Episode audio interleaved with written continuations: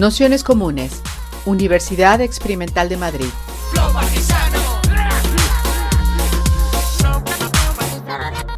Toda la información en nuestro canal de Telegram Nociones Comunes o en nuestra web traficantes.net barra formación. Bienvenidas, bienvenidos, eh, bienvenidas al, al curso la utopía radical, que bueno, pues ya llevamos, esta es la, cuarta sesión y un poco la intención de este, de este día era intentar hacer un poco de puente entre las dos primeras sesiones y las, y las siguientes, ¿no? porque yo creo que eh, están siendo sesiones bastante intensas, ¿no? es decir, hay, hay charlas o hay debates que a veces eh, se ponen densos y te duele la cabeza de, porque no aguantar los datos.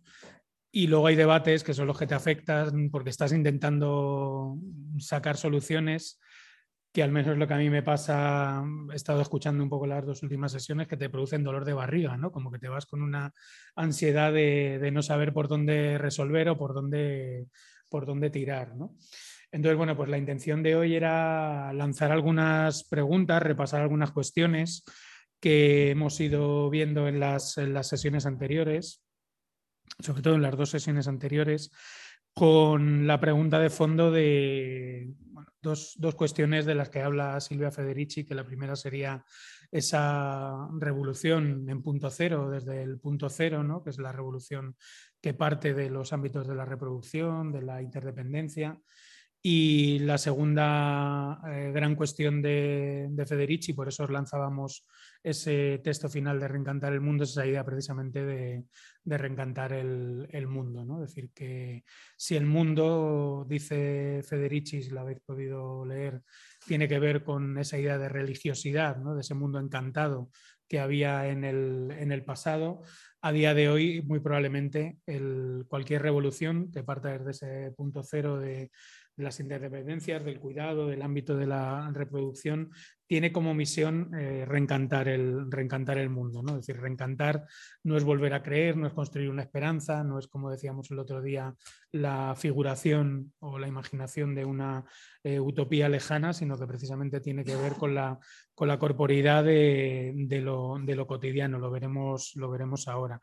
Yo he intentado hacer un relato de, de un poco algunas de las cuestiones que han ido saliendo hasta ahora. Y, luego, pues bueno, sacar cuatro conceptos y algunas preguntas que yo creo que, tenemos encima de la mesa, que están en el, en el aire del curso. Y bueno, pues un poco con la intención de que podamos contestarlas en, colectivo o en común.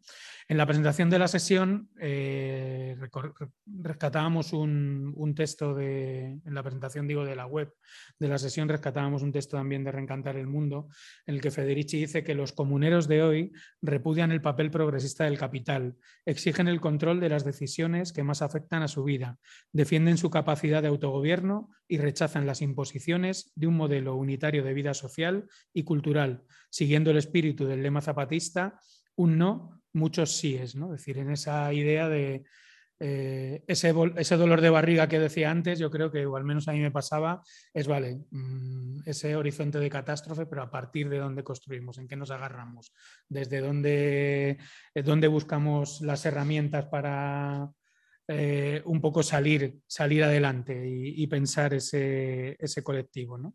Entonces yo creo que en, la sesión de hoy lo que intentaremos hacer es una especie de, de coctelera de algunas de las ideas que han ido eh, surgiendo, porque yo creo que una de las eh, cuestiones que, señalaba antes, la diferencia entre cuando te da dolor de cabeza y cuando te da dolor de, barriga, es eh, esta incómoda situación en la que permanentemente se nos está diciendo que volvemos a la normalidad. En la pandemia, cuando se acabe la guerra, cuando pase no sé qué, ¿no? es decir, cuando la, la excepción permanente en la que vivimos y a la que nos somete el capitalismo, de alguna manera siempre hay una promesa de vuelta a la normalidad. Eh, antes la publicidad nos prometía revoluciones, nos prometía, cambios en nuestra vida, nos prometían eh, paraísos, eh, de los fiscales y de los que no son fiscales, y ahora simplemente nos, proponen mm, volver a la normalidad, ¿no? Es decir, como salvarnos es dar un paso atrás, ¿no? De alguna, de alguna manera. Yo creo que, todo el mundo ha sentido como mínimo incomodidad cuando se habla de vuelta a la normalidad. Es decir, ¿qué normalidad? ¿Para quién esa normalidad? Y, y sobre todo cómo volver, cómo hacer futuro volviendo a una supuesta normalidad del pasado con todo lo que, todas las crisis que, están ahí cruzadas. Eh, en ese sentido, yo creo que el dolor, y ahí sería el primer gran enunciado de la sesión de Carolina, es que vivimos en un mundo marcado por la melancolía, ¿no? la idea de melancolía que, bueno, eh, apareció, estuvo bastante presente en la, en, la, en la, sesión y que sabéis que hace referencia a un texto de Freud, que es Duelo y Melancolía. Y he traído un párrafo de, Freud para que veamos un poco la, la, carga de profundidad de lo que significa ese dolor enquistado, ¿no? que es al fin y al cabo la melancolía, la imposibilidad de seguir adelante porque eh, estás anclado de alguna manera, anclada en el, en el dolor.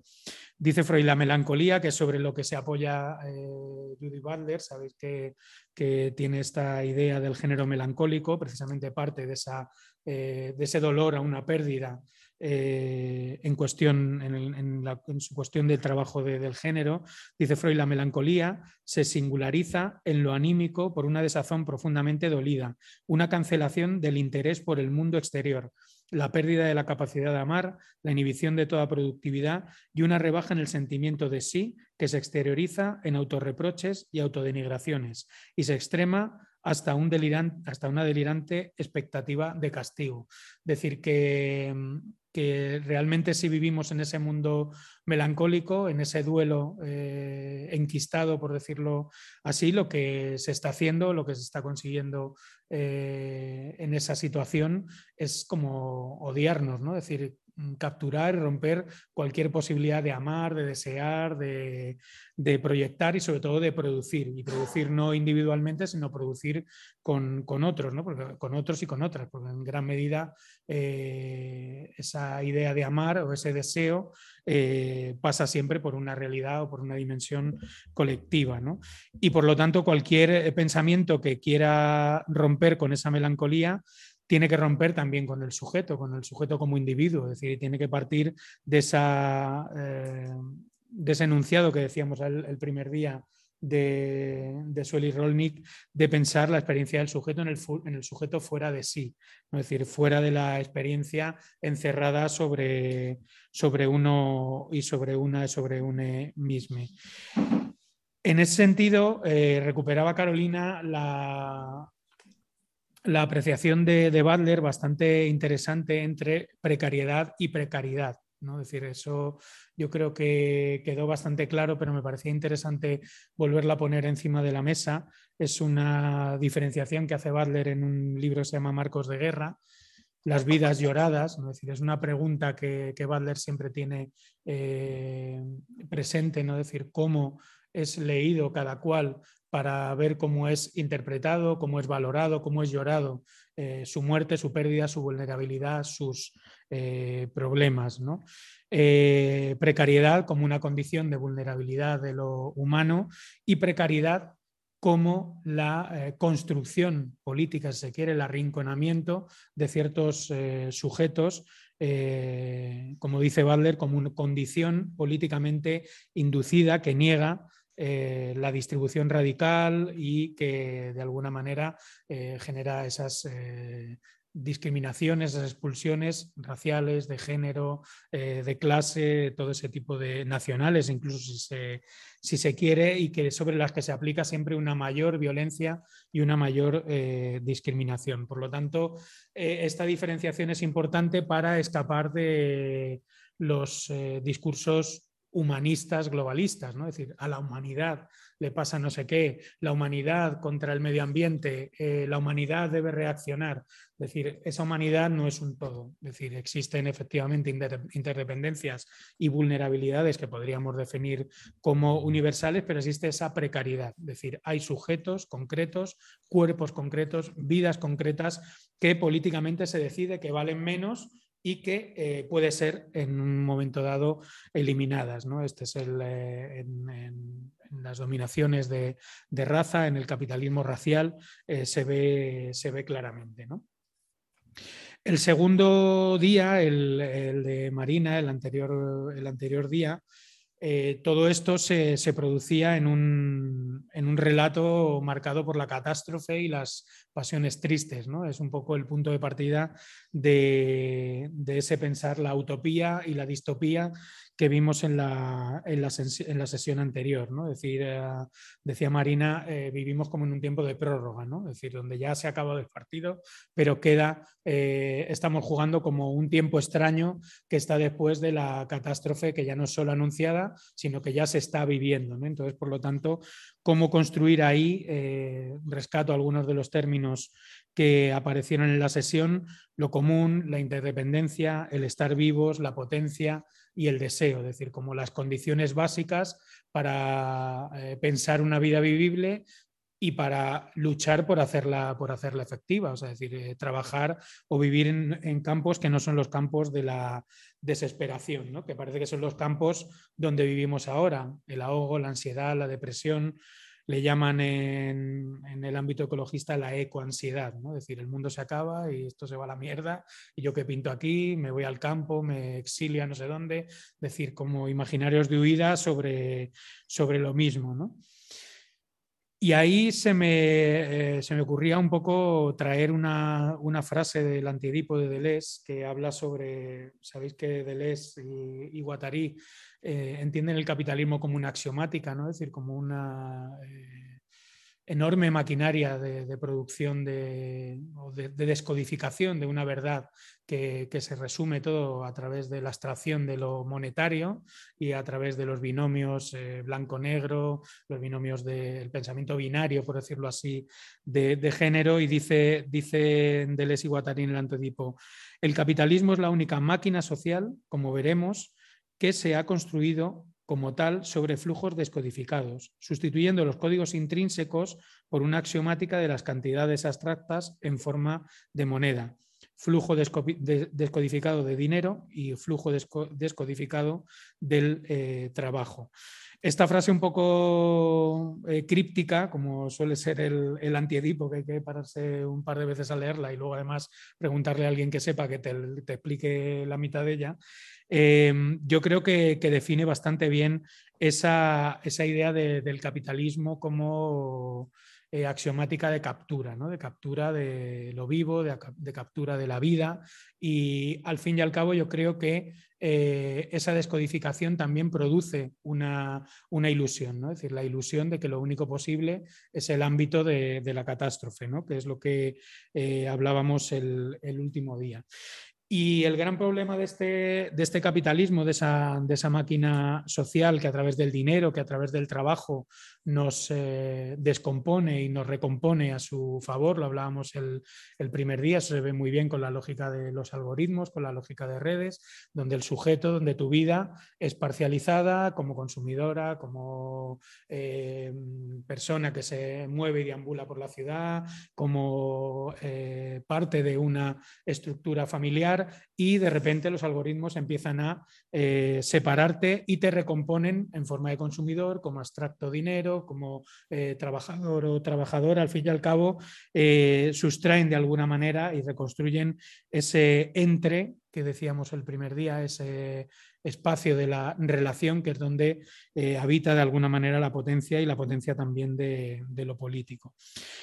Eh, esa desposesión general lo que construye es una vida desnuda, ¿no? es decir, que es un poco como nos sentimos muchas veces, es decir, desnudas en, el sentido de la nuda vida, de rotas todas las interdependencias, en soledad, eh, atrapados en ese territorio de la melancolía, también atrapadas y atrapados en el, territorio de la impotencia y de algún modo en esa prórroga de una catástrofe en la que estás, eh, de algún modo, te ves eh, inserta, inserto en, un momento, en un momento determinado. Y ahí es donde yo creo que, hay que recuperar esa, idea del punto cero de la, revolución. si realmente la vida se nos aparece a día de hoy como vida desnuda, ¿no? es decir, incapacitada para relacionarse o coaligarse o ponerse en común con otras y con otros, eh, la única solución ya solo pasa por ahí, ya solo pasa por la construcción de un sujeto fuera de sí esto es un sujeto que piensa su experiencia a través de la experiencia de las demás, del común, de lo que está fuera de la construcción de, sí mismo. O sea, la interdependencia es la única tabla de salvación existente y por lo tanto lo común es el, único, lugar, el único lugar posible. Y ahí se me ocurrían cuatro elementos que, podían, que podíamos pensar para, para, el debate. ¿no? Es decir, hay un, hay un primer elemento que si tomamos esa premisa, es decir, la premisa de que la interdependencia, lo común, eh, ese sujeto eh, fuera de sí, eh, la experiencia de lo, común es el único punto de partida, hay cuestiones que, que se vuelven eh, fundamentales para pensar, para pensar la propia vida y para pensar eh, el propio concepto de, vida. ¿no? Y por lo tanto, bueno, pues hay, hay categorías que yo había pensado bueno, proponer cuatro. Algunas ya han salido. La primera sería la categoría hombre como categoría política. La segunda sería el deseo, ¿no? es decir, de dónde se arma ese deseo para ese sujeto fuera de sí. La amistad, que ya la trajo el otro día eh, marina y pensar el, común. Sobre todo, no dar por supuesto lo que es lo común, porque el bienestar común, el interés común, eh, muchas veces bueno, pues, se confunde con lo público, estatal, se confunde con el interés general, se, confunde bueno, pues, con cosas que, que, no están muy claras. ¿no? Entonces, bueno, pues intentar hacer una mínima genealogía de lo que es ese común. La primera categoría, la de hombre, la categoría política de hombre, eh, desde ese punto de vista eh, estaría, estaría muerta, ¿no? En el sentido de que si se necesita eh, o solo existe una vía posible de construcción de ese común a través de la posibilidad de la interdependencia, es decir, de, un grito de interdependencia, de un grito de, lucha por, por, lo, por, lo, común, por entender la vulnerabilidad, la categoría política hombre sería precisamente todo lo contrario. Es decir, la categoría política hombre es lo que tiene que ver con la construcción de autonomía e independencia entendido como soledad y como autoproyecto empresarial. Y a la luz de esta ruina de la categoría política de hombre, que también arruina eh, la figura concreta del varón cis hetero de, toda la vida, también se pueden entender muchas de las eh, violencias machistas que vivimos eh, a día de hoy, ¿no? precisamente en esa, en esa lucha en la que cada vez más se ve que la interdependencia, que lo común, que la lucha por construir instituciones comunes que, que cabalguen, que sobrevivan a esas eh, vulnerabilidades, se da de tortas, es decir, hay una especie de, lucha de, clases en el, ámbito de género donde el, hombre como categoría política, pero también como eh, singularidad corpórea, eh, biográfica, sociohistórica, como le queramos llamar, eh, se ve acorralado, es decir, porque la vida del propio sujeto hombre es imposible. Es decir, es imposible salvo que ocupe las posiciones de privilegio. Y ese elemento eh, yo creo que a día de hoy es central para entender la nueva agenda patriarcal, de la derecha y también es un elemento fundamental para entender las violencias machistas y también es un elemento central para eh, pensar de alguna manera eh, lo que es esa vaga idea de, las, de, las, nuevas, de las nuevas masculinidades. ¿no? Es decir, existiría una categoría política que hay muchos eh, varones cisetero que están luchando por sobrevivir en ellas. Y ahí yo creo que en un curso que hicimos sobre un librito de Wendy Brown y que hablábamos mucho pues, con algunas compañeras que investigan la cuestión de la masculinidad en el ámbito de Vox, eh, tendría que ver con esa idea que maneja Vox del hombre dañado, del hombre víctima, por decirlo, por decirlo así, que es eh, una subjetividad muy difusa y que Vox le está dando un correlato político, por decirlo así.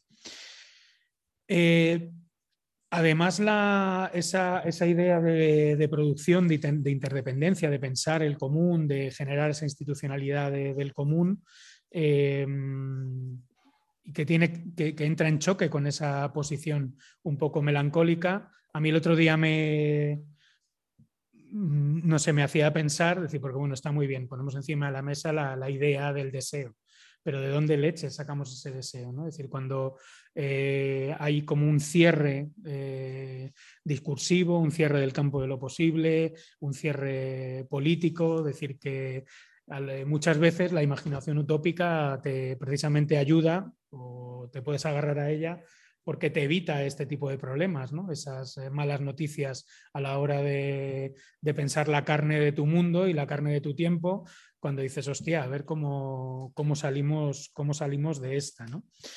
Entonces, eh, se me ocurría traer una, una, frase, antes citaba Butler, pues eh, una frase de Negri, ¿no? a partir del pensamiento de Spinoza, donde eh, explica, sabéis que de Les Guattari la idea de deseo es una idea que está muy ligada al pensamiento de Spinoza y Spinoza ese deseo lo interpreta en un binomio que es el binomio del conatus, lo llamaría él, la cupiditas.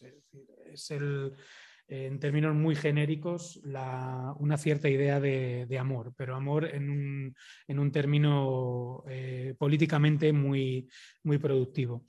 Dice Negri que en, su, en un ensayito muy, muy recomendable que se llama Espinosa Subversivo, dice la potencia, que es una figura general del ser, es decir, la potencia es la figura general del ser, es decir, como cualquier eh, elemento, este micrófono tiene una potencia, es decir, la energía potencial que estudiábamos en el colegio. Si tú lo desplazas un poquito por su propio peso, cae, se acelera por la ley de la gravedad y genera una potencia de impacto, de choque, es decir, algo que en principio está en una posición inerte, inmóvil, en ningún tipo de... ¿no? Es como yo cuando estoy en casa veo cuchillos así de filo y está mi hijo por ahí, evidentemente el cuchillo no le está atravesando, pero tiene la potencia de, por su peso, caer y caerle en un pie, ¿no? Es decir, eh, quizá esa potencia es la que estamos buscando ahora. Estamos en una situación melancólica, inerte, de prórroga, de no sé qué, pero la potencia está, ¿no? Y y esa idea de potencia, eh, no de poder, que hay una diferencia bastante grande en, en Spinoza, que es una figura general del ser y que sostiene la concepción de conatus como pulsión de todo ser hacia la producción de sí mismo y del mundo. Se expresa entonces como cupiditas y embiste de manera constitutiva el mundo de las pasiones y de las relaciones históricas. Eh, ese elemento yo creo que es central, el pensar el deseo como potencia, como potencia de producción eh, política. Y además potencia de producción política no en los términos del deseo que nos vende el, capitalismo, donde el deseo es un deseo...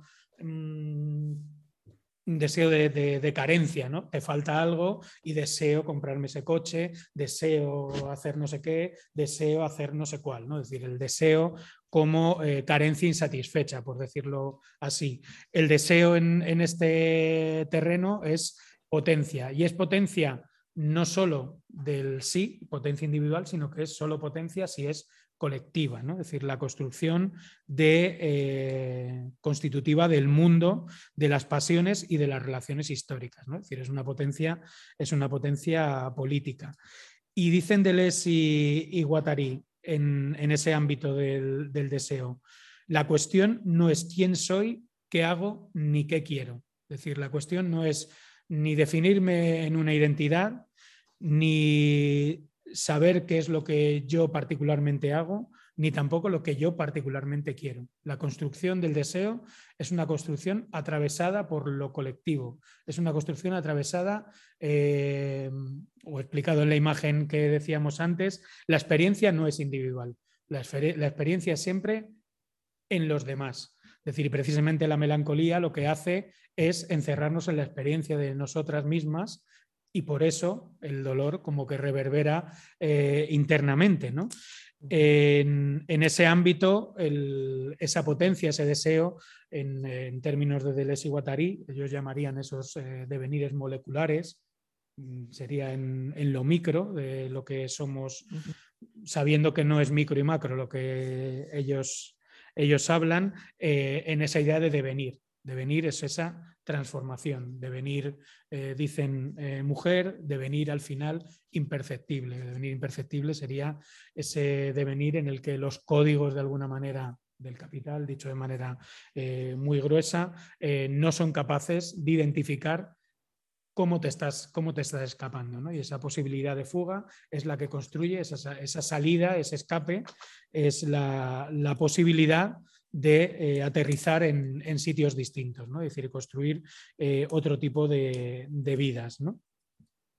Y aquí es donde entraría un, otro, el otro concepto que, os señalaba y que señalaba el otro día Marina, que se dice súper rápido, el concepto de amistad. ¿no? Es decir, que el concepto de amistad es, es, importante, pero también hay que decir, y yo creo que es algo que podemos reflexionar, que la construcción política tal y como la conocemos es contraria al concepto de amistad.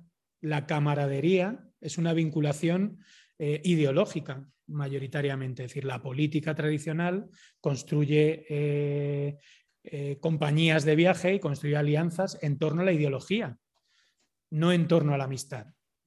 habría que pensar en esto cada cual, pues cuando ha entrado un espacio político, en un espacio de, militancia, qué es lo que eh, más ha encontrado o cómo ha sido eso. ¿no? Y, ahí eh, yo creo que, mm, habría que habría que pensar bien qué espacios políticos se construyen con, eh, con ese grado de, de vinculación sensible y que espacios políticos se construyen como asamblea fría de sujetos que concurren allí, intercambian y desaparecen. ¿no? Es decir, que serían como los dos grandes, grandes extremos, ¿no? porque es verdad que sería, que ponías caras, sería eh, muy tosco decir que todo espacio político solo se pero bueno, como en esos dos extremos, yo creo que la tendencia eh, a pensar el espacio colectivo, el espacio político, como un espacio de construcción de vínculos, de amistad, de, eh, afecto, eh, tiene menos peso que el, que el, otro. ¿no? Y ahí hay una tensión que es bastante, bastante interesante. ¿no? Es la tensión, por ejemplo, que tienen Wendy Brown y que tiene Butler porque, porque Wendy Brown y Butler pues, eh, lo leen juntas con, con, Anna Arendt. ¿no? Sería esa idea sobre la revolución y la aparición de la reivindicación de los, eh, de los y las pobres en la Revolución Francesa. Bueno, ese, ese debate que yo creo que es eh, interesante. Em, entonces ahí sería la construcción política en torno al deseo y la amistad que eh, aborda ese punto cero de la, revolución, el punto cero de eh, del espacio reproductivo. Entonces ahí pondríamos encima de la mesa esa frase de frente a un nosotros a la defensiva, un nosotros que se construye a través de individuos sumidos en esa prórroga, sumidos en la melancolía, un nosotros que no se repliega, un nosotros que busca el deseo, que busca la potencia, que sabe que en su momento inerte, en su momento parado, en su momento en el que parece que todo se derrumba, sigue existiendo ese canal de deseo. Y ese canal de deseo no se busca de manera introspectiva, sino que se busca en eh, y a través de lo común.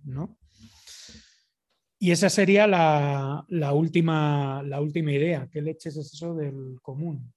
Porque tradicionalmente, eh, cuando se presentan los comunes o la cuestión común, se dice es un espacio de producción colectiva que no es lo estatal, lo público, ni es lo mercantil, el capitalismo, eh, las redes dinerarias, la monetización de todo, la axiomática esta eh, capitalista. Pero a su vez la imagen de lo común está expresada muchas veces de manera muy, muy vaga lo común es todo lo que hacemos juntos y juntas. Eh, ya está, nos hemos ya está, ya hay algo común aquí, ¿no? Que hoy nos hemos visto durante media hora, pero bueno, se entiende que lo común tiene que ser algo un poco más duradero, más eh, eh, institucionalizado, ¿no? Si este curso a lo mejor durase un año, pues se podrían generar más cosas comunes y un día te vas a tomar cañas o hay gente pues que luego se va y liga, bueno, pues va generando cosas comunes, ¿no? Pero eh, em, es, un poco, es un poco vago.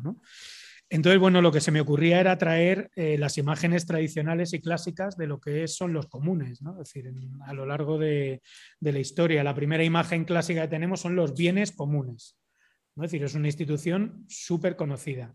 Quien tenga pueblo en, en Castilla o en Navarra o en otros muchos sitios, en algunos sitios todavía quedan las tierras comunales, ¿no? es decir, las tierras, las tierras comunales eh, son por las que luchaban, eh, lucha el, zapatismo, los ejidos, esos espacios, esas tierras que no son de nadie, eh, pero que no están sometidas a la lógica mercantil, pero tampoco son controladas por el Estado.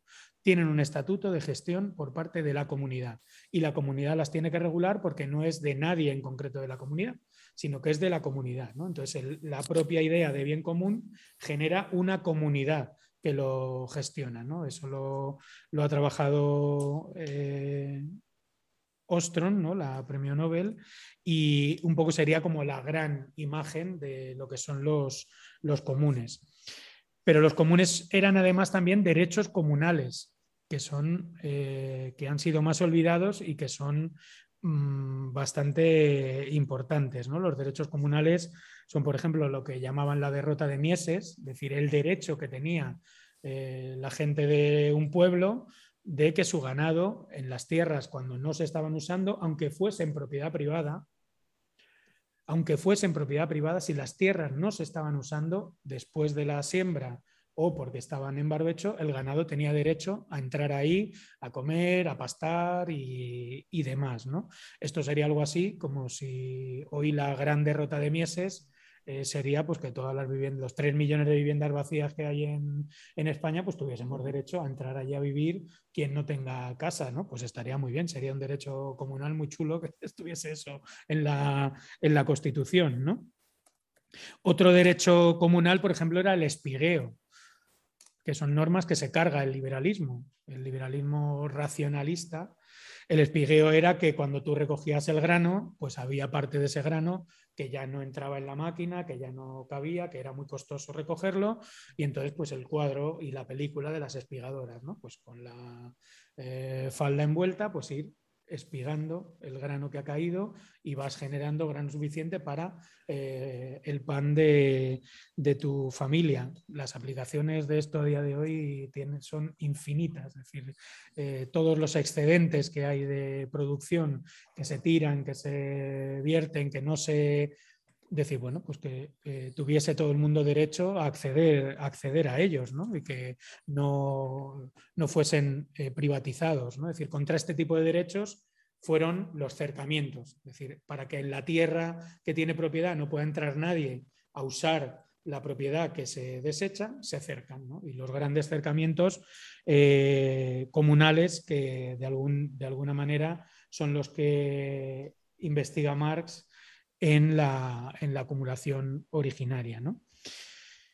Y por último, eh, hay, un, hay un, otro elemento que es eh, y más, más, difuso, que serían los bienes comunes como sentides y, saberes compartidos. Esto es lo que en gran medida eh, Federici ha ejemplificado en la figura de las brujas, ¿no? es decir, toda una realidad de saberes de saberes de cuidados del cuerpo, de saberes de cuidados de la comunidad, de saberes de interrelacionales, de códigos eh, simbólicos compartidos, es decir, que sin mitificar lo que es la comunidad, que también tenemos, eh, podríamos dedicarle un buen rato a las cuestiones democráticas, a las cuestiones de género, pero bueno, como esa idea de lo, de lo común, ¿no? es decir, de alguna manera eh, las brujas, que realmente eran mujeres mayores que tenían estos saberes y los practicaban en sus, en sus comunidades, eh, realmente eran atacadas por eso, es decir, porque se tenía que imponer una nueva racionalidad, una nueva racionalidad eh, mercantil, una nueva racionalidad sobre sus, eh, sus saberes. ¿no? sus saberes sobre la práctica de la vida cotidiana de la propia, de la propia comunidad. Ahí es interesante cómo todavía en el siglo XIX y principios del XX eh, gran parte del movimiento obrero eh, conserva esta, eh, esta idea de la necesidad de recuperar en las comunidades obreras esos imaginarios compartidos. Si habéis visto alguna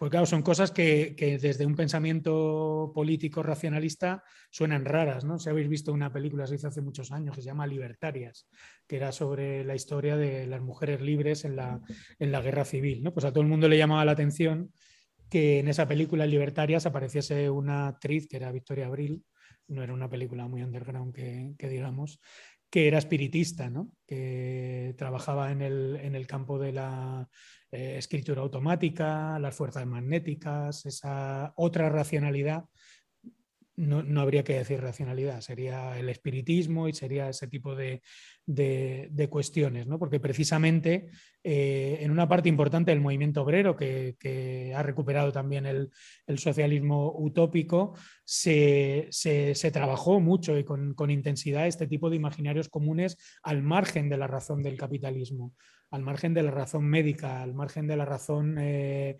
eh, simbólica, por decirlo así, y se quiso construir y pensar desde parámetros radicalmente distintos, de generar un programa popular que de algún modo no perdiese esas tradiciones no racionales, no diríamos antirracionales, que muchas de ellas venían heredadas de esas transiciones, esas migraciones eh, del, campo, del campo a la ciudad.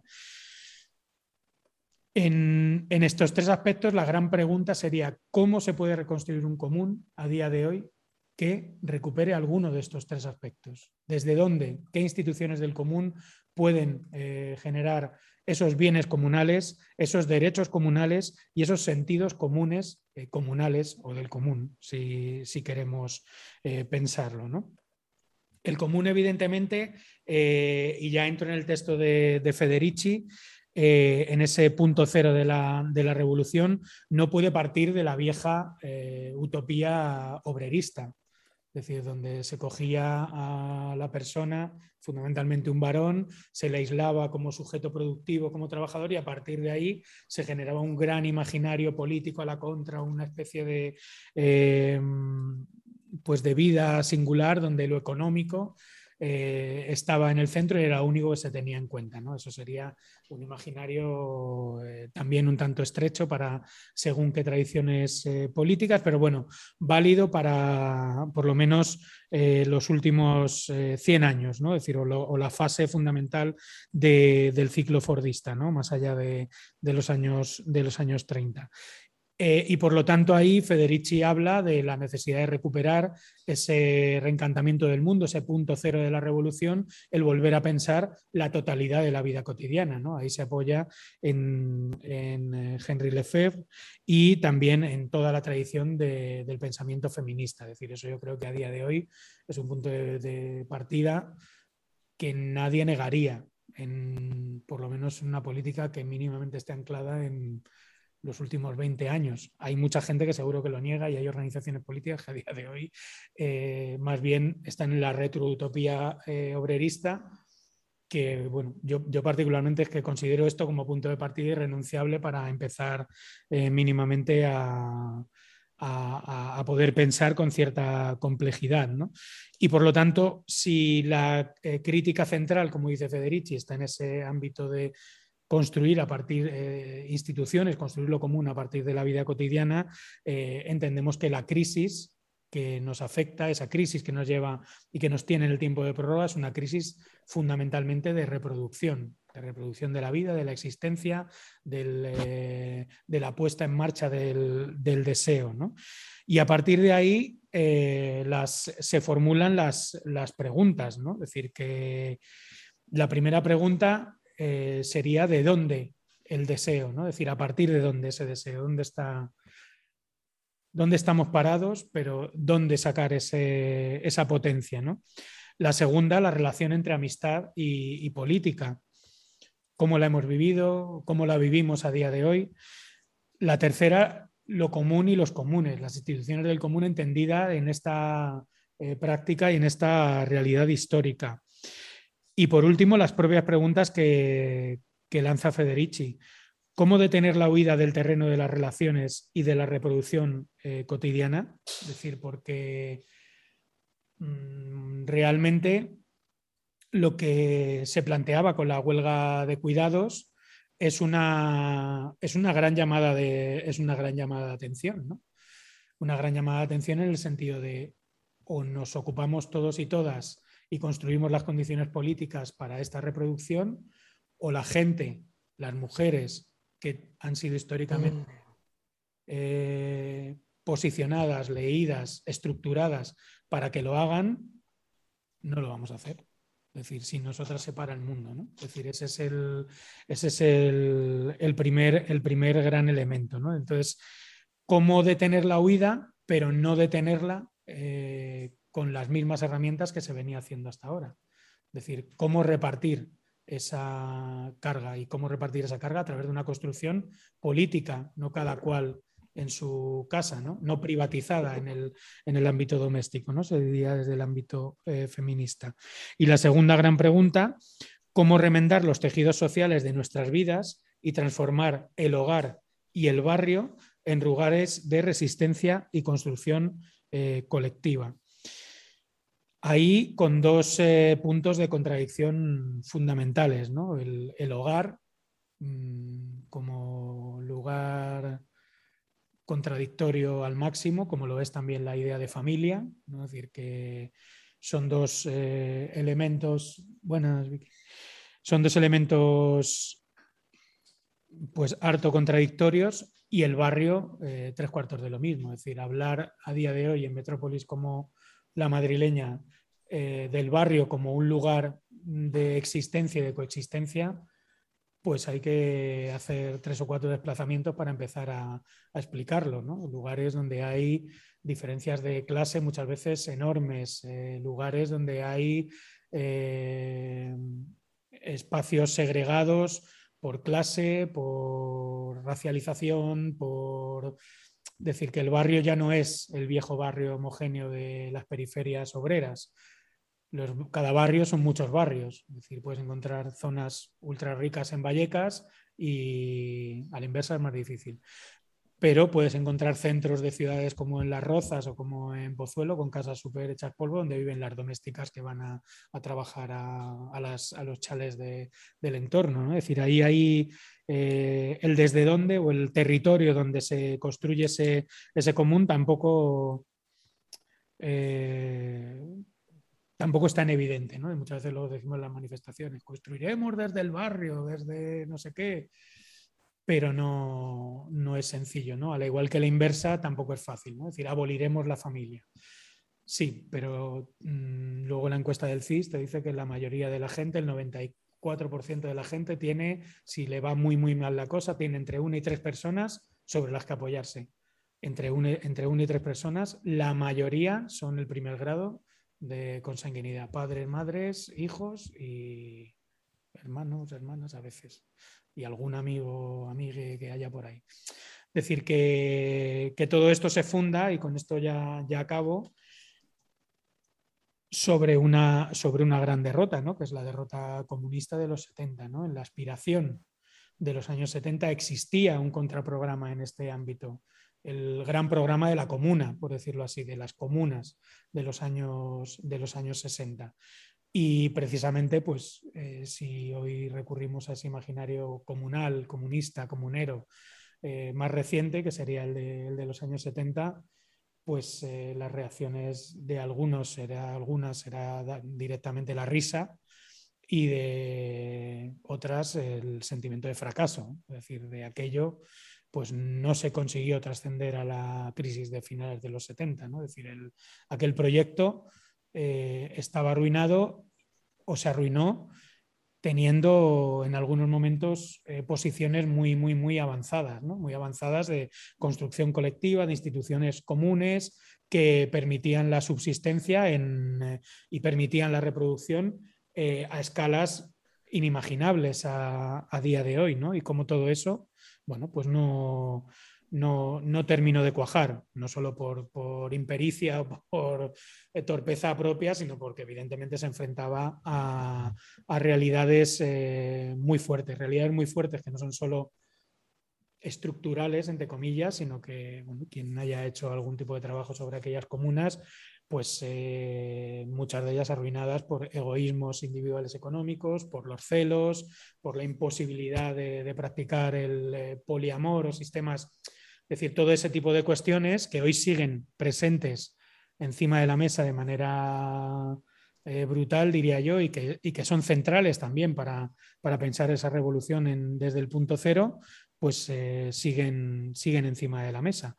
Y bueno, pues con esto y un bizcocho. Eh, sería un poco la, presentación de, hoy, bueno, pues con la idea de que podamos seguir abundando en... Realmente ha sido bastante repaso de lo que eh, hemos visto hasta, hasta hoy. Así que, quien quiera, es el momento.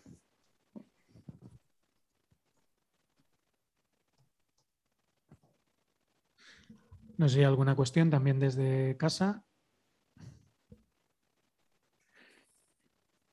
Me había traído hasta un cuaderno para apuntarlo.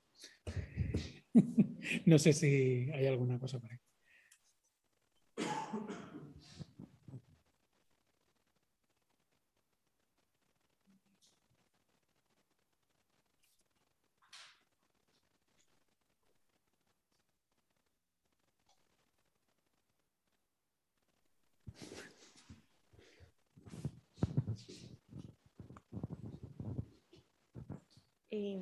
Vale, pues eh, yo estoy todavía un poco como ubicando todas estas ideas, así que, eh, bueno, yo quería traerlo del tema de la amistad, que yo la verdad el otro día me quedé así un poco que no entendí mucho, la verdad. Em, y hoy creo que lo entendí un poco mejor o me ha resonado con más cosas. Y mm, joder, es que me parece súper potente, es Como que creo que hay algo ahí, no sé, como que me molaría que lo habláramos porque tengo la sensación, ¿sabes? Cuando yo pienso en mis amigas, yo tengo amigas que son súper diferentes, ¿sabes? Y con las, o sea, colegas con las que tampoco soy 100% afín ideológicamente, ¿no? Y entonces, em, claro, pensar en la amistad en la asamblea, pues me parece que es algo potente en el sentido de de que muchas veces yo tengo la sensación de que, pues lo que decías tú, ¿no? Como que se construye desde la idea de camaradería y no de amistad. Y desde esta cuestión, desde lo ideológico, ¿no? Entonces, eh, qué necesario es también que desde las asambleas, em, pues como que insistamos en construir desde la diferencia, ¿no? Igual que construyes desde la diferencia con tus colegas, eh, ¿sabes? Como la idea de, de repensar estas estas alianzas y estas ideas que muchas veces yo creo que es un imaginario que sigue estando en muchos espacios políticos de la idea de la unidad, de tenemos que ir todas a una, cuando en otros espacios eh, pues vivimos en la diferencia y no sé, que me parece que hay algo potente en eso. No sé si alguna le resuena esto.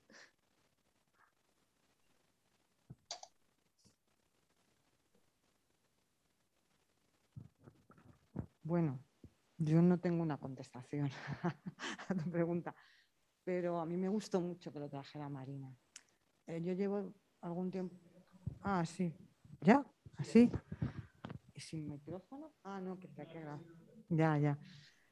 A mí me gustó mucho que lo planteara Marina. Bueno, a mí me gustó mucho, pero yo retomo la lectura de Ciudad Princesa, ella ya, lo, ella ya trabajaba sobre eso y a mí me, ya me, gustó muchísimo cuando ella planteaba todo el proceso de la ocupación de un espacio, donde los lazos de amistad, que posteriormente llegaron a otros lugares, y cómo eso hizo de armazón en muchas ocasiones ante muchas dificultades.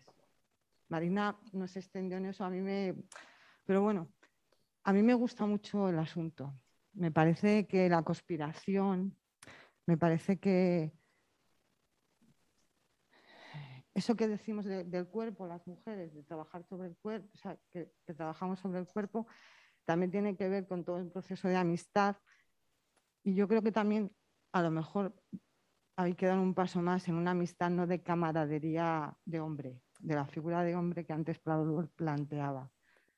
Porque yo creo que también la amistad entre mujeres, nosotros eh, eh, en espacios feministas siempre ha estado, ha revoloteado. O sea, como una, como una, como un, como una, como una apertura que nos permite llegar a otros lugares y nos permite profundizar en otras cosas y hacer las políticas. Eh, yo, por ejemplo, participo en mi barrio, un barrio tan curioso como es eh, Prosperidad, en un distrito como es Chamartí, o sea, porque aquí se pueden unir muchas cosas, ¿no? Eh, ¿Cómo hacemos, no? ¿Cómo creamos común? Pues en un barrio como Prosperidad, dentro de un espacio tan tremendo y tan dificilísimo como es Chamartín, hay un grupo de personas, de amigas, que tenemos eh, una, construcción, una construcción política basada en, en, feminismos amplios, porque no somos comunes, o sea, no tenemos una uniformidad en el pensamiento y hemos llegado a pactos.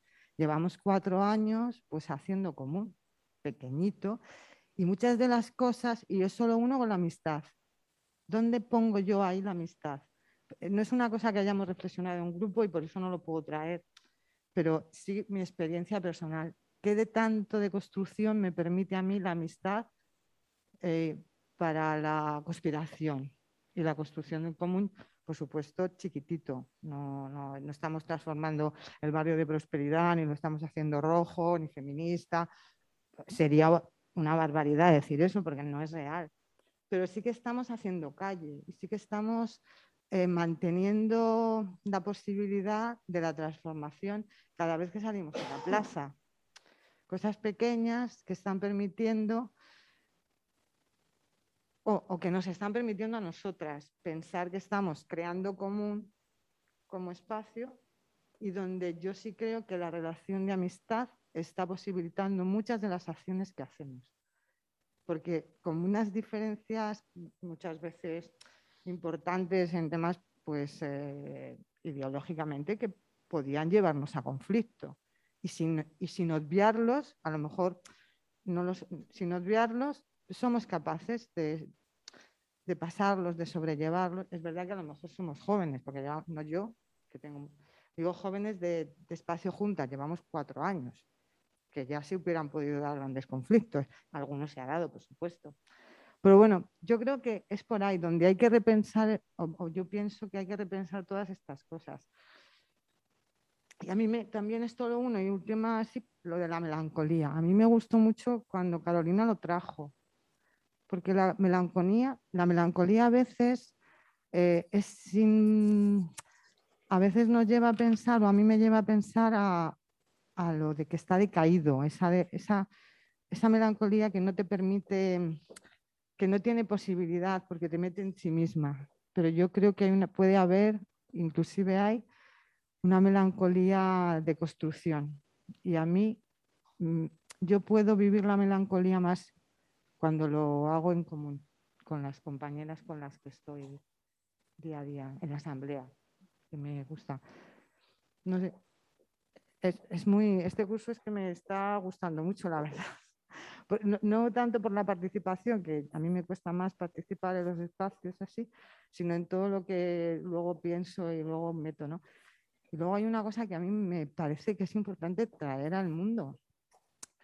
En los años 70 es verdad que se destruye todo un pensamiento político obrerista, pero porque también se ha puesto en duda desde los feminismos que han planteado todas unas relaciones entre los obreros y las... O sea, dentro del obrerismo la, posición de la mujer donde estaba. Entonces eso también yo creo que fracturó un poco y no está ahí.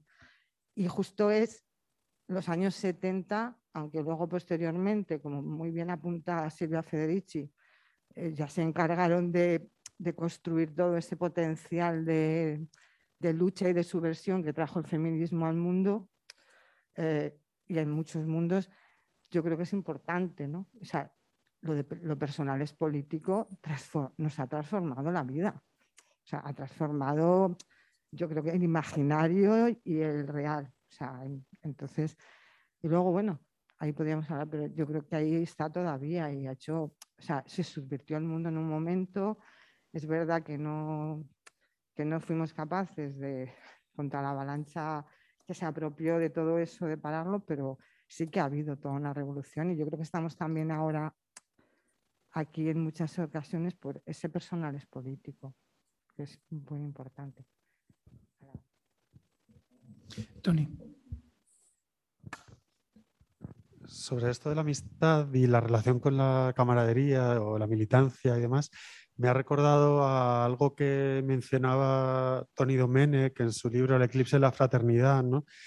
Cuando, bueno, hablando un poco de, lo especial y de lo característico que tiene ese vínculo de, la militancia vista desde el punto de vista del movimiento obrero clásico y demás, ¿no? que obviamente tiene un sesgo muy heteropatriarcal y demás, pero bueno, él mencionaba eh, esa, característica tan especial, ¿no? De que puedes, de que cuando tienes un, camarada, un compañero, eh, puede que incluso apenas sepas nada de él en términos o de ella, eh, hablando en general en términos personales o de su intimidad o de su historia, pero si sois compañeros, digamos, eh, estaréis juntos eh, hasta el final, ¿no? De un modo muy estrecho y, hablando un poco en términos grandilocuentes, darías tu vida por él, ¿no? Y, eso es algo muy, bueno, quienes hemos estado en, en, el activismo y en la militancia lo hemos vivido, ¿no? Mm, y al mismo tiempo, el reverso de eso es que, por ejemplo, cuando hay una ruptura o una escisión o una diferencia política, eh, esa relación se puede cortar de manera abrupta, ¿no? Es decir, igual no vuelves a hablar con esa persona eh, en toda tu vida, ¿no? Cuando hace dos días eh, te hubieras jugado la vida por él o por ella, ¿no? Entonces, bueno, tiene un reverso tenebroso, pero al mismo tiempo un lado muy, muy luminoso y muy bello, ¿no? Entonces, bueno, me ha recordado un poco esa, esto que, comentaba Tony Domenech en ese libro que siempre recomiendo leer.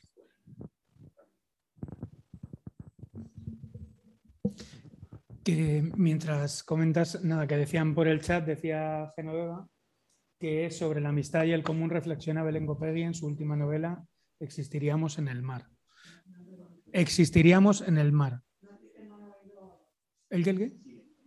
Ah, sin el El mar, efectivamente, que no veo nada. Digo que sobre la Prospe va la la conquista del aire, ¿no? que, es un grupo de amigos precisamente de la Prospe y las cambios, idas y venidas. Eh, que sobre la construcción del común y la amistad, creo que hay trabajos en la ficción súper interesantes, porque últimamente he estado como pensando mucho en, la trilogía de Nacerante, La amiga estupenda, que habla mucho de, de, la amistad entre mujeres y cómo se mueven a través de diferentes estatus sociales económicos, capitales, sociales, culturales, y también cómo se relacionan con los hombres de, esos, bueno, una, por ejemplo, pues trabaja, o sea, está mucho en sindicatos, la otra en academia, eh, cómo hablan mucho del común, en el academicismo, al fin y al cabo, siempre es las citas, el networking, el conocer, el admirar, el compartir incluso, el crear pensamiento, el, el que te mm, tener un maestro, entre comillas, y por otro lado, por ejemplo, también desde el sindicalismo, desde eh, la acción colectiva más pura y de barrio obrero, por así decirlo. Y creo que es muy interesante eh, cómo refleja em, la figura de la mujer, de la relación entre dos mujeres que están muy separadas en, el espacio, en, en las localizaciones, incluso emocionalmente, pueden pasarse años sin hablar, pero siempre hablan, siempre se encuentran, siempre se ayudan, siempre están ahí mutuamente la una para la otra, incluso cuando no quieren saber nada de ella. Eh, y como muchos de los hombres a su alrededor que hablan mucho del común, luego a la mínima de cambios aparecen, luego hay otros que siempre están desaparecidos, pero han trabajado mucho por, por una lucha por, política, a lo mejor eh, guerrilleros comunistas, comunistas que se han tenido que ir del país, y a los que no paran de recordar todo el rato a los que hablan mucho, pero luego a la mínima se aparecen y me parece que es muy interesante a la hora de, si estoy buscando algo de ficción, em, esta, esta, simbología también, cómo, se materializa en, esa relación. la amiga estupenda. Bueno, ese es el primer libro.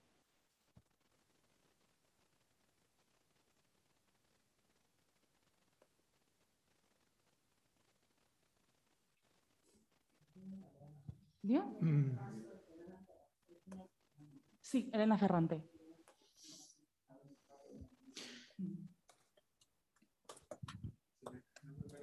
Sí, sí, dale, Tony. Bueno, voy. Vale. Eh, hola, vale. Em, bueno, eh, bueno, yo vivo aquí en Madrid con unas amigas y un poco trayendo lo común y la amistad y tal como que tengo un grupo de amigas que siempre hemos estado, sobre todo los últimos años con la pandemia y tal, como hablando de crear comunidad, de irnos a vivir juntas. Y, o sea, aquí vivimos cuatro, pero luego hay como, tenemos como otro grupito como que vamos en la misma onda, pero mm, es como que yo en un futuro me veo viviendo con ellas, pero a la vez hay como un montón de factores que no dependen de nosotras eh, que hace como difícil eh, materializar eso, ¿no? Pues tanto el trabajo o mm, las parejas o lo que sea, ¿no?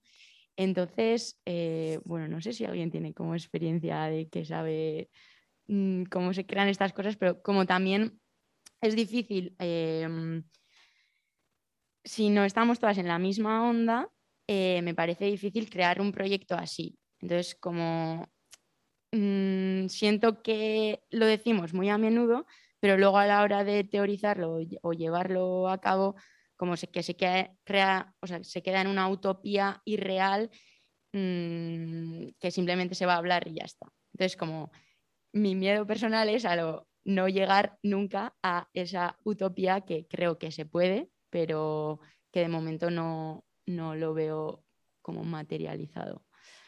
Y aún y todo, o sea, vivo ahora con cuatro amigas pero en un piso de alquiler y tal, que no es como, no creo que eso sea el concepto de comunidad y encima como todas somos asalariadas y como que los conflictos que se crean en casa, o sea, nos llevamos todas súper bien, pero los conflictos que se crean son todos mm, creados desde el no tenemos tiempo para poner lavadoras, eh, de cuidados, eh, todas estamos a mil movidas, entonces no me he dado cuenta de que llevas un mal día, eh, entonces como que no hacíamos los cuidados eh, necesarios por culpa del trabajo asalariado y de no tener tiempo para estar tranquilas entre nosotras.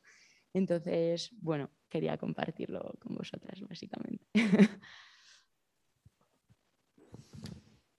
Tony, creo que. Yo es un poco cambio de tema, remitiendo al texto de Federici que habíais mandado para hoy. Eh, me ha gustado mucho, especialmente el último capítulo que lleva el, título del libro, ¿no? Reengatar el mundo.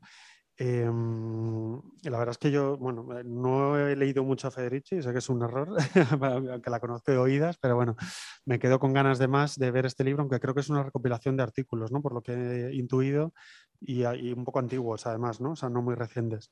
Eh, pero bueno, me ha gustado mucho la idea, que es un tema que recurrentemente me obsesiona, de esto de, eh, de la pérdida de los saberes, ¿no? De, de, los saberes de, bueno, de la conexión con la naturaleza, de la, de la reproducción, ¿no? De la, pues eso, de la, del saber plantar un tomate, del saber construirte un refugio para protegerte de las inclemencias del tiempo, del saber orientarte en el campo, etcétera, ¿no? que son saberes que hemos perdido absolutamente eh, quienes vivimos en el mundo urbanita, tecnificado, hiperespecializado, etcétera. ¿no? Y ya digo, a mí es algo que recurrentemente me, atormenta y la verdad es que no lo había visto así puesto por escrito en ningún autor. Eh, quizá me remitía a, esa idea del fin del neolítico que, elaboró Santiago Albarrico, ¿no? que de alguna manera está relacionado con eso. ¿no? Es decir, el hombre neolítico, la mujer neolítica era la que estaba pues eso, eh, en contacto permanente con la naturaleza, que era capaz de desarrollar todas las habilidades necesarias para su supervivencia y demás. Y precisamente, pues, digamos, el desarrollo de la sociedad moderna, racional, eh, hipertecnificada, hiperespecializada y tal, nos ha ido arrebatando eh, esos conocimientos. Entonces, pero eso lo, lo, vinculo, esa angustia, digamos, por, por, por no tener esos conocimientos.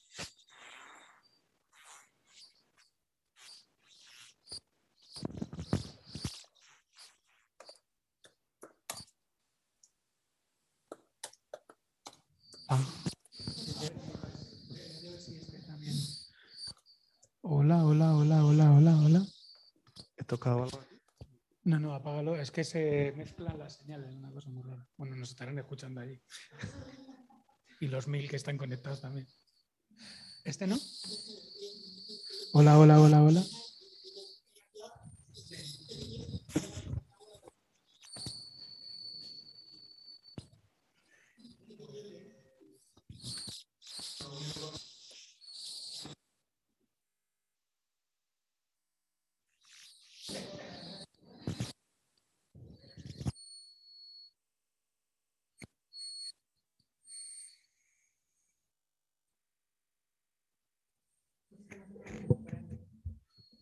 A ver, a ver, a ver. Hola. Espera, a ver si aquí bajando.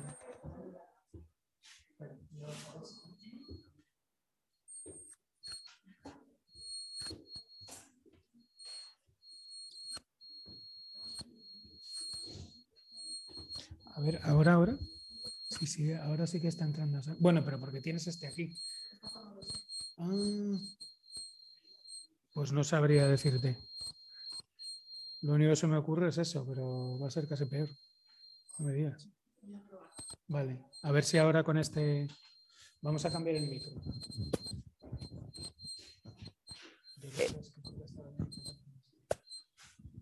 Es que lo compramos a la vez y tienen la misma frecuencia. No, sí, se puede cambiar. Yo antes lo he cambiado y ya no y ya funcionaba, pero ahora es que lo hemos hecho al revés. Nosotros le mandamos el sonido ahí. Ah, vale. Tenemos que traer alguna técnica aquí que nos. Dale, Tony, a ver, Lo intento. No, protestar otra no vez. sé si ahora, no sé si, no, creo que no está entrando o no. ¿Sí? Hola, hola. Hola, hola. ¿Me oye Bifo?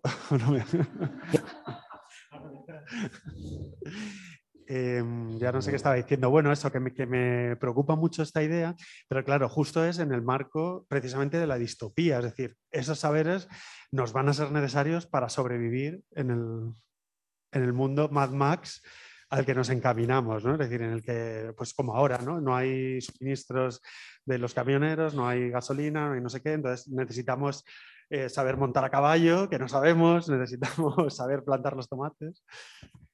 No, no, falsa alarma. Em, entonces, claro, pero ya digo, para mí es, un- es una cuestión que está más relacionada con un horizonte de distopía que no con uno de utopía. eh, ¿no? Entonces, no, em, no sé, ahí se me juega como esa doble vertiente que, que me resulta como problemática. ¿no? Pero bueno, un poco lanzar eso, a ver qué os parecen las demás. No sé si Isa quería hablar, que estaba ahí con el micro encendido, digo desde casa.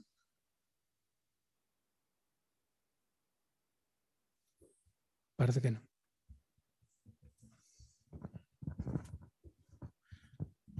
Gracias. No, bueno, yo es que quería volver a lo que planteabas tú, que hablabas de plantear vidas en común en, la, en, bueno, en lo cotidiano también, más allá de lo que decías de compartir piso, que a veces parece la sensación que, ah, bueno, que tenemos que atomizarnos todos y no podemos vivir en común a partir de una cierta edad, por ejemplo, que no hay otras alternativas de vida. O, vives en pareja o te tienes que ir a vivir solo, ¿no? que parece que si tienes 35 años y vives con gente, algo falla en tu vida. Y a mí me ha hecho pensar en, en un profesor que tuve en la universidad que rompieron un poco esta lógica, él y unos amigos suyos, y vivían en comunidad en una casa muy grande, todas sus familias, y bueno, pues vivían como en una especie de comuna, eh, no sé si eran cuatro o cinco familias, y vivían todos juntos. Que es una cosa que es tan rara que salía incluso en medios de comunicación, le hacían reportajes como si fuese una rara avis de qué raros son, es como imposible plantearse eso a un nivel un poco más generalizado. Y de hecho a mí me parece muy complicado pensar en hacer algo así con amigos míos porque tengo la sensación de que enseguida volveríamos todos a, bueno, a encerrarnos en nosotros mismos y en nuestra dinámica de, bueno, cada uno con su familia y con su forma de vida, em, bueno, indivi- individual, al final individualista y privatizada. O sea, no tengo una respuesta, pero es una idea que, bueno, que a mí también, por ejemplo, me atrae pensar en, en cómo conseguir mm, superar un poco estas lógicas, pero no consigo imaginarme cómo y cómo aplicarlo a, a mi vida. Por otro lado, una de las cosas que me ha llamado la atención de la lectura ha sido esta idea de los cuidados y la vida cotidiana, em, cómo intentar superar que esto sea algo pues, individual y privatizado y buscar formas en común pues, de, de cuidar y de, y de organizar esta parte de, tu vida, que no sea como una carga que solo tienes tú y que cada uno tenemos en nuestra casa, ¿no? Como, como, como, bueno, cómo crear algo en común para, para superar esta dinámica. Y me ha dado un poco la sensación cuando hablaba de las experiencias en América Latina, que cuando, que por ejemplo los comedores comunitarios o las iniciativas de mujeres que, que cuidan en común y que, bueno, pues que por ejemplo con el tema de pues, los vasos de leche que se organizan para que tengan los niños un vaso de leche, que surge mucho de la necesidad y que es cuando hay una necesidad real y tangible pero cuando tenemos unas vidas con, un poco más confortables, como podría ser la de alguien, bueno, que no, está sufriendo por si va a poder dar de comer a su hijo va a poder merendar mm, sus hijos, que la única respuesta es esta individualización de cada uno sus cuidados. Y me cuesta pensar desde un punto de vista de, bueno, desde un entorno con bueno, menos precario y menos, con menos necesidad, cómo organizarse igualmente para, para dejar de estar tan atomizados.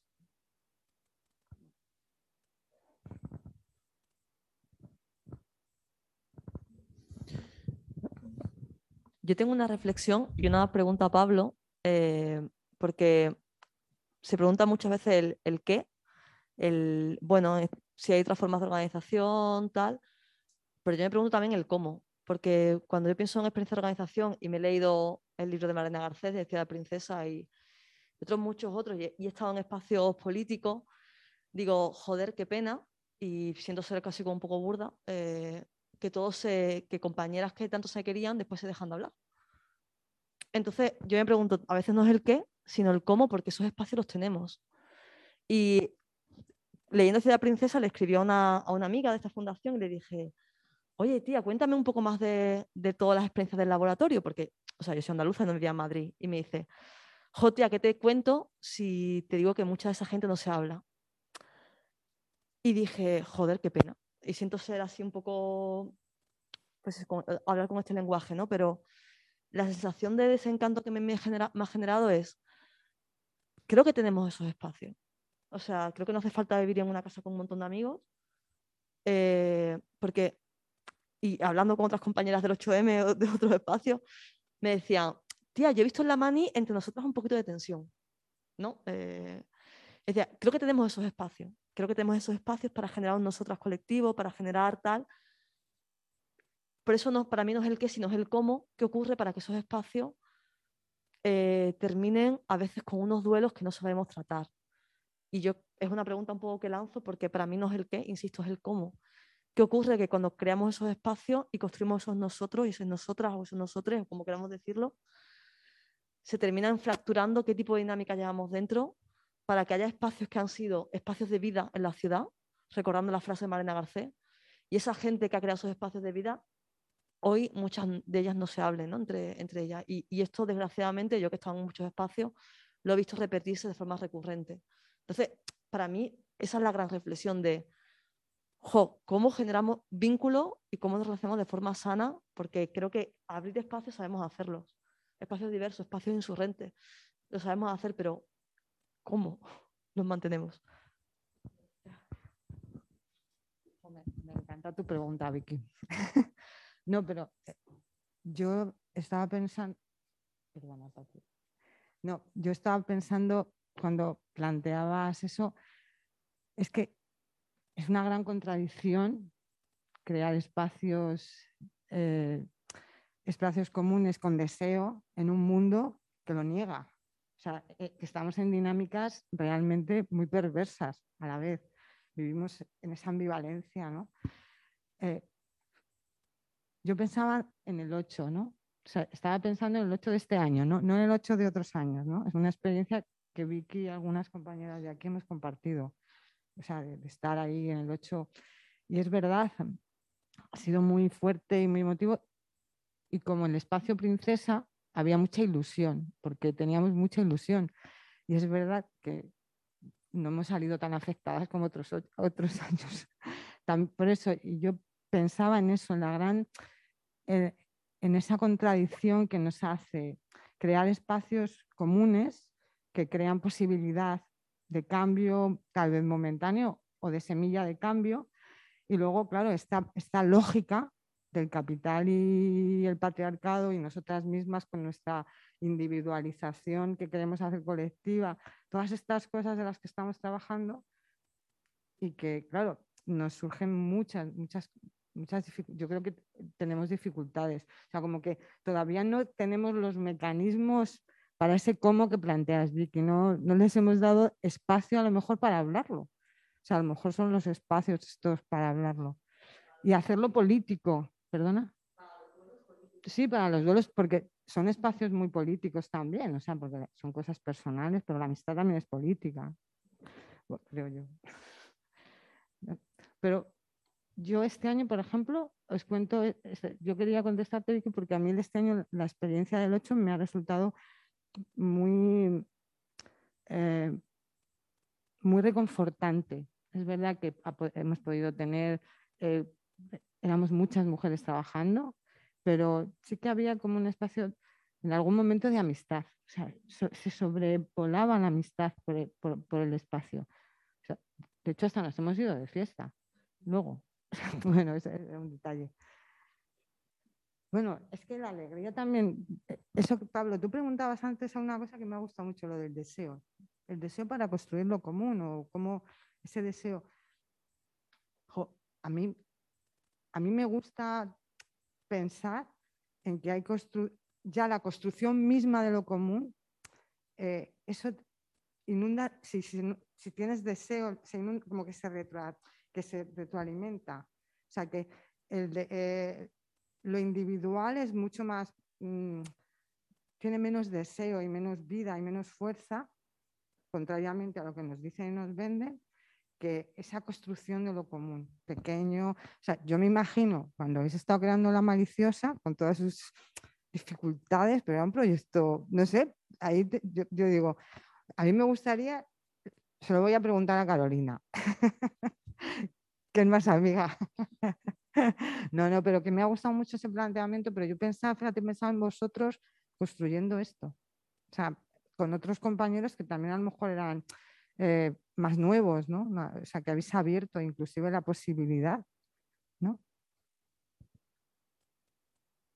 ¿Cómo lo habéis hecho? Eso que decía yo sé cómo, ¿no? Es como de...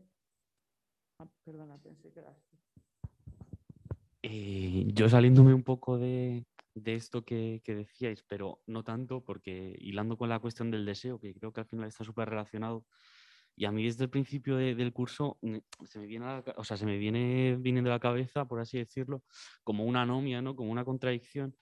Y es cierto que yo no vengo para nada de este marco, ¿no? De, de y de tal y del deseo, pero, o sea, quizás es una duda más teórica, ¿no? Pero creo que está muy, muy, muy en relación con todas estas experiencias que estáis contando, ¿no? De eh, si podemos encontrar en el deseo eh, la potencia ¿no? de, un cambio revolucionario o, transformador en tanto en lo micropolítico como en lo macropolítico, ¿no?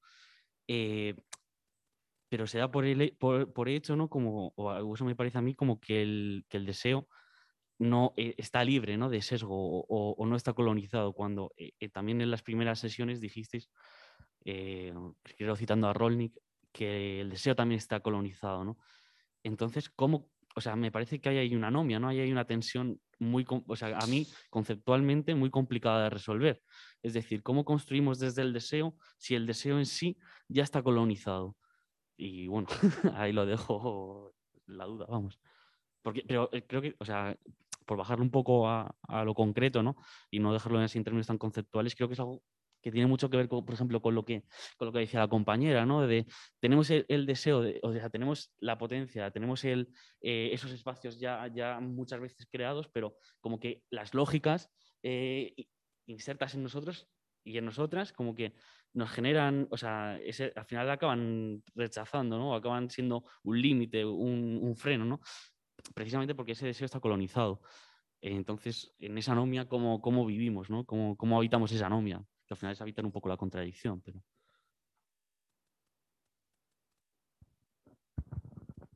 Em, pues em, me, viene bastante bien que, hayas planteado este tema porque tenía intención de, hacer una intervención en ese sentido y también recogiendo lo que hayan dicho las compañeras. Em, y, es respecto a esta idea de, deseo eh, o de, potencia en el sentido de spinoziano, como lo llama, como lo llama Spinoza, el, conatus.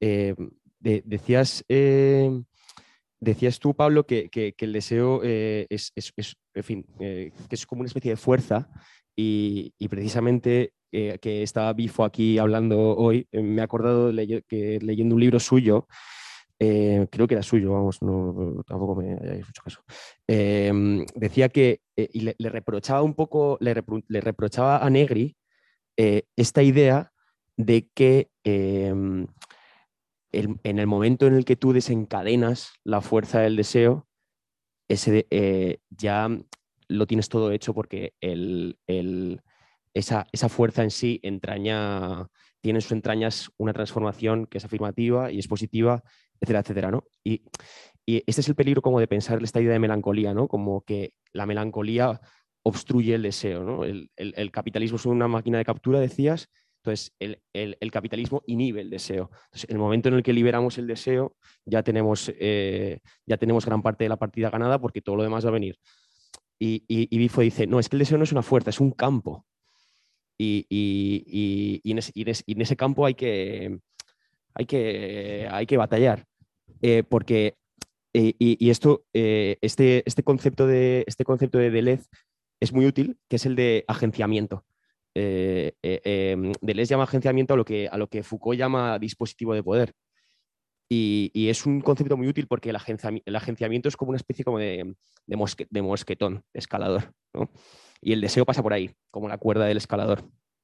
Entonces, hay agenciamientos que Deleuze dice que son perversos, pero el deseo no muere, o sea, el deseo siempre está ahí. El deseo, eh, eh, el deseo es una fuerza que, no, que, nunca, que, nunca se desvanece, sino que tiene agenciamientos que son unos u otros.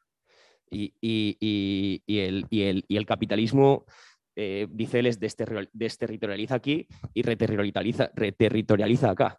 O sea, coge, eh, igual él te dice como, bueno, ahora ya no hace falta que seas eh, fiel a tu pareja, pero desterritorializo, pero ahora es casi obligatorio que te acuestes con, con, con- con- con todo el que pilles, ¿no? Eh, Y, y- y te, y, reterritorializo de una manera que es completamente perversa y que no es transformadora y que no es política, ¿no?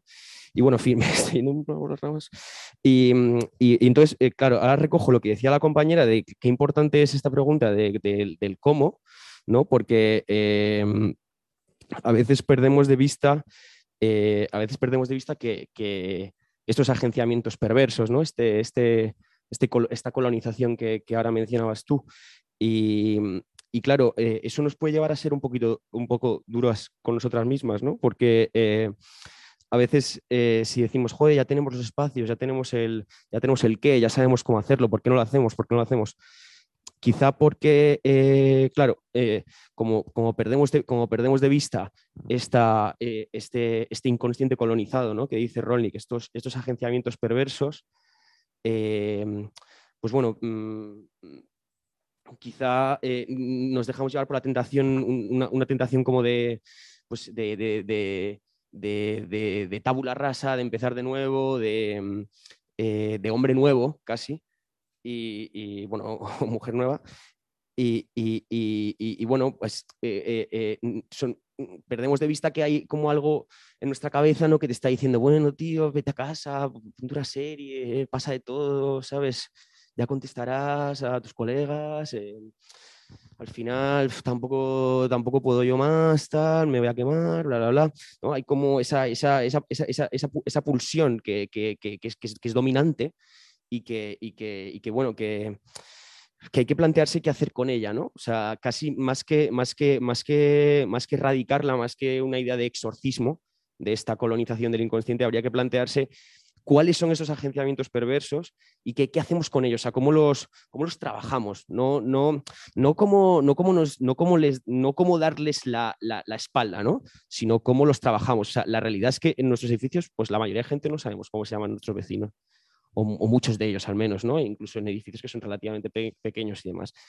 Entonces, eh, eh, en vez de decir, joder, es que mm, mm, la- latigarte y bueno, es que el capitalismo me ha vuelto un ser egoísta y no sé qué coño le pasa a mi vecina y se va, y más gente que se cae y yo no me entero. Entonces, mm, eh, ¿sabes? Eh, eh, claro, decir como, joder, esta pulsión está en mí y, y- y dónde, y dónde, y dónde llevo, dónde, qué hago, qué hago con esta pulsión, ¿no? Eh, En fin, esto no resuelve nada, obviamente, lo siento, no, no resuelvo nada, no resuelvo una mierda, pero, pero bueno, eh, eh, yo qué sé, eh, en fin. Ahí queda la puerta. Eh, Isa quería hablar también. Eh, sí, ¿me oís? Adelante. Sí, sí, te oímos. Sí. Vale, fenomenal, gracias. Nada, es simplemente una reflexión añadida a lo que han comentado los, la- las mm, compañeras antes. eh, un poco, bueno, esa pregunta que lanzó la compañera del cómo y, también es la pregunta que, tengo en mi cabeza continuamente, el cómo, me pregunto eh, cómo somos tan individualistas y cómo eh, la parte de, vivir un poco en común, en colectivo, es tan, tan micro, lo, lo reducimos o, o, somos capaces de verla, pues eso, colaborando con amigos, cuando debería ser lo, lo habitual en el día a día, el vivir en colectivo y estamos ya tan tan, tan acostumbrados a, vivir en lo individual, a, ir al menos a, nuestra bola, al menos aquí en Madrid. Yo soy de un pueblecito pequeño de 400 habitantes y, me sorprendo cuando miro para atrás cómo he, cómo he cambiado. O sea, crecí viviendo en un mundo donde lo habitual era vivir en común. Todos compartíamos, o sea, no lo quiero poner aquí como algo idealizado, pero se vivía eh, en común todos y en Madrid es el individualismo absoluto. Incluso yo misma me veo buscando el escapar un poco de todo el mundo a veces. Pero bueno, esta reflexión eh, en el cómo, luego lo que decía el compañero de que el deseo está eh, perdón, colonizado, no me sale la palabra, perdón, colonializado y, y, lo relacionaba y pensaba con la parte que, que aparecía en la última lectura del rol de las tecnologías que eh, son súper útiles. Ahora mismo estoy hablando gracias a ellas, participo en este curso gracias a ellas, pero al mismo tiempo creo que nos individualizan de una forma un poco eh, mm, manipuladora, o sea, polarizan ese cómo, el cómo, porque cada uno tiramos a, a, nuestra parte individual, porque luego creemos que actuamos en colectivo cuando nos metemos en una red social. Pensamos que, pensamos que estamos con otros cuando realmente estamos solos y creo que es lo que muchas veces participa bloqueando el que ese cómo se dé más fácilmente, que no sea natural.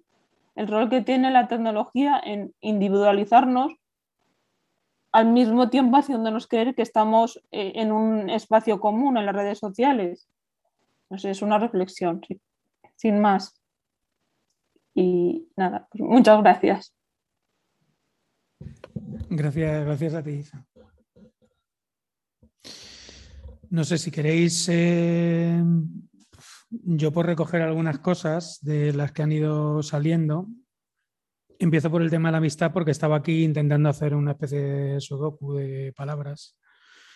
Es decir, lo primero que me venía a la cabeza es la frase me cuidan mis amigas es equivalente a, a me defiende mi sindicato. Decir, o sea, evidentemente no, yo creo que partimos de ahí, ¿no? No tiene nada que ver el imaginario ni las palabras. Eh, pero no solo, pero no casan solo porque el me cuidan mis amigas es más amplio que el me defiende mi sindicato, o quizá el me cuidan mis amigas le falta un poco de me defiende mi sindicato. Decir esa idea que hay ahora del sindicalismo de la vida, de decir por qué, eh, por, qué por un lado está eh, un tipo de organización, por otro lado otra, no sé, que lo decía como fórmula de, pregunta, ¿no?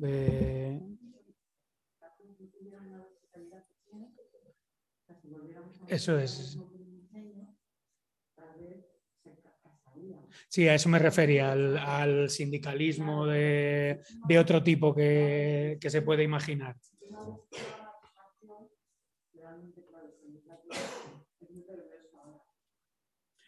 Bueno, que se me ocurría para ver claramente la, diferencia. Luego, sobre el tema del, deseo, eh, el deseo es evidentemente una condición del ser, ¿no? Dirían, independientemente de que Negri, una de las cosas que mola es que es positivo. O sea, él cree, no, es una esperanza, porque es, está bastante fundamentado, ¿no? decir, ese deseo como conatus y entendiendo el capitalismo no como la precondición, sino la precondición del capitalismo es el deseo.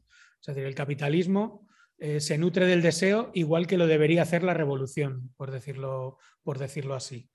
Eh, si quien tenga una tradición situacionista, eh, se acordará que el, que el, primer artículo de la revista de la Internacional Situacionista empezaba con un texto que se llamaba La amarga victoria del surrealismo. ¿no? La amarga victoria del surrealismo quería decir aquel surrealismo que había eh, hecho explotar lo onírico, lo inconsciente, lo que todo el mundo tenía encerrado, lo había puesto en práctica, lo había expresado de mil y una maneras y con eso ponía en jaque la razón del mundo, por decirlo así. Ahora la razón del mundo se basaba en esa expresión surrealista, en, en esa liberación del deseo que empieza en el año 67 y bueno, o mucho antes, digo, con, la, internacional situacionista y son los anuncios de televisión de, toda, nuestra, de toda nuestra época, ¿no? esa liberación del deseo. Desees lo que desees, el mercado te va a ofrecer una alternativa, esa amarga victoria del, surrealismo, ¿no? porque yo creo que el deseo en Deleuze y Guattari no es como el biopoder en, en Foucault. Foucault sí que lo cierra. Foucault te lo lees y cuando te vas a casa te has ahogado, te has muerto tres veces, no ves por dónde salir, no hay puertas, no hay ventanas, es todo cerrado, ¿no? Es decir, te han conquistado, por decirlo así. El deseo, por ser potencia, eh, esa potencia como que no puede ser capturada. Solo cuando se pone a producir, cuando trabaja en los flujos, por decirlo de alguna manera, eh, el, capital entendido como algo bastante más complejo que solo decir el, capital, funciona su axiomática, por decirlo de, alguna manera. ¿no? Decir, y precisamente esa potencia no es una confianza en que va a existir, es que existe. Y esa potencia la, tenemos, porque es eh, casi asimilable a la vida. ¿no? Es decir, ahí eh, por eso hay una crítica de esencialismo, ¿no? En, eh, algunas veces, ¿no? Cuando habla Negri, muchas veces, esto es un esencialismo, el esencialismo del deseo. La esencia es el deseo, que es inmutable, es transhistórica, es no sé qué. Decir, pero no es exactamente eso. Porque no está en funcionamiento. Funciona en relación. Existe en el lenguaje de Spinoza, sería en ese Dios naturaleza que, y demás. Eh, Negri lo explica, hicimos un curso el año pasado que le hicimos una entrevista a Negri, que no puedo venir porque ya está, bueno, por la edad. Y, Negri hizo la entrevista desde casa sobre Espinosa y mañana a ver si, no sé si os la llegué a mandar, la verdad. Bueno, os la puedo mandar, es muy cortita. Y luego, porque él ahora está haciendo un, un trabajo de fondo sobre Espinosa bastante gordo, es decir, que está sacando unos librazos y, y ahí está dando vueltas a, todo independientemente de la cuatrilogía, tetralogía con, con Har y tal, le está haciendo un trabajo que está saliendo, que yo sepa por ahora solo en italiano, seguro hay traducciones a más, sobre, sobre Spinoza. Y bueno, en esa entrevista hace como un pequeño resumen, bueno, para quien venga del rollo filosófico y le interese mm, profundizar, ¿no? porque si no deseo puede ser un arma táctica, sin necesidad de tener ahí, estudiarse 700.000 libros. No decir como ¿por qué no? A veces la política funciona con sistemas de confianza. Yo confío en que esto va a salir, me pongo a hacerlo y, lo hago. ¿no? En el cómo que preguntaba Vicky, pues eh, ni idea, o sea, ni idea. Decir, ahí hay mil experiencias en las que fijarse, decir que evidentemente faltan sistemas de comunicación y de afectividad en torno a los conflictos que surgen. No los tenemos, se suelen se suelen resolver a hostias, por decir cada uno por su lado, o nos pegamos un día o no sé qué. En el ámbito de los hackers lo llaman, eh, lo tienen, lo tienen un poquito más civilizado, claro, por su ámbito que es el fork, lo llaman ellos. No nos ponemos de acuerdo cómo funciona Drupal, cómo es la programación de Debian, cómo va a funcionar Apache y los que opinan que por un lado y los que opinan por otro, cada uno se pone a programar en su línea. Y en el infinito nos encontraremos o al mes siguiente nos damos cuenta que estamos haciendo lo mismo por separado decir, los centros sociales italianos eh, cuando se separaron, eh, hubo una bronca enorme a finales de los 90, ¿no? un, un, manifiesto en el que se deseaban buena suerte. Ese es el fork. Decir, bueno, yo me voy por mi camino, pero deseo buena suerte a los otros. Ojalá los proyectos tal y como los estáis. Lo que pasa es que la comunidad construye una ética. Ese es el problema. Y la ética construye su traición. Entonces, claro, eh, tú has llegado a una serie de acuerdos, una forma de vida y alguien se sale o se juega una mala pasada, o la propia comunidad se traiciona a sí misma, o el grupo se... O sea, ahí es aprender de ese conflicto porque desde luego que existe y va a existir siempre, ¿no? no hay, ya os digo, o sea, eh, yo, alguna vez he hecho alguna entrevista sobre el tema comunero de las comunas de los años 60, 70 eh, aquí en España y bueno, veías cosas alucinantes, como que la gente cobraba fin de mes y metía todo el dinero en una caja de zapatos. Y esa caja de zapatos jamás eran incapaces, yéndose todos los días de fiesta, incapaces de vaciarla porque había una, abundancia, ¿no? decir, bueno, pues ese tipo de cosas, ¿no? Y a la vez te contaban también, pues, que cuestiones como los celos, los celos más básicos y que supone que estaban leídos y trabajados y hablados 400 veces, pues hacen saltar por los aires los sistemas de relación, la ética del, del, del, grupo. No, o sea, no está escrito, es decir, es ver experiencias, lo del laboratorio en parte está en la web que ha hecho Ana de Hacer Labo, y como eso, pues mil millones de, experiencias eh, comunales, ¿no? Mm, hay que ver porque la convivencia no es nada fácil. yo, yo así lo que tengo más cercano, que es por un lado la paz y la obra social, los edificios que tenemos ocupados, pues yo te diría que hay más conflicto que otra cosa. O sea, es decir, que no sé muy bien cómo se aborda, o sea, que no... Y bueno, yo creo que el asunto es experimentar intentar salirse de, no sé, como ver qué, posibilidades hay desde donde estamos, que desde donde estamos suele ser mucho más conservador que de donde decimos estar, pero mucho, muchísimo más conservador que de donde decimos estar. O sea que el problema del conservadurismo a día de hoy no está en el campo político de la derecha, que yo creo es el menos preocupante, sino el conservadurismo está en el campo político de la izquierda, de la alternativa, de lo otro, por decirlo rápidamente. Ahí es donde está lo que hay que eh, habría que habría que trabajar. Y nada, no sé, agradeceros todas las intervenciones, porque yo creo que ha estado súper bien. Y, y, animaros a escribirlas también. Si todo este tipo de cosas, vamos, yo creo que, que merece la pena el, plasmarlas, escribirlas. Cuando digo escribirlas, digo dejar constancia de alguna manera. Hay gente que lo hace en forma de diario, te lo escribe, hace poesía, un vídeo, una canción, lo que sea, pero que, que es, que, es un territorio que está sin que está muy poco, muy poco trabajado ¿no? en el campo de, de la política. Y si no hay nada más, pues lo dejaríamos aquí y seguimos la semana que viene y la siguiente.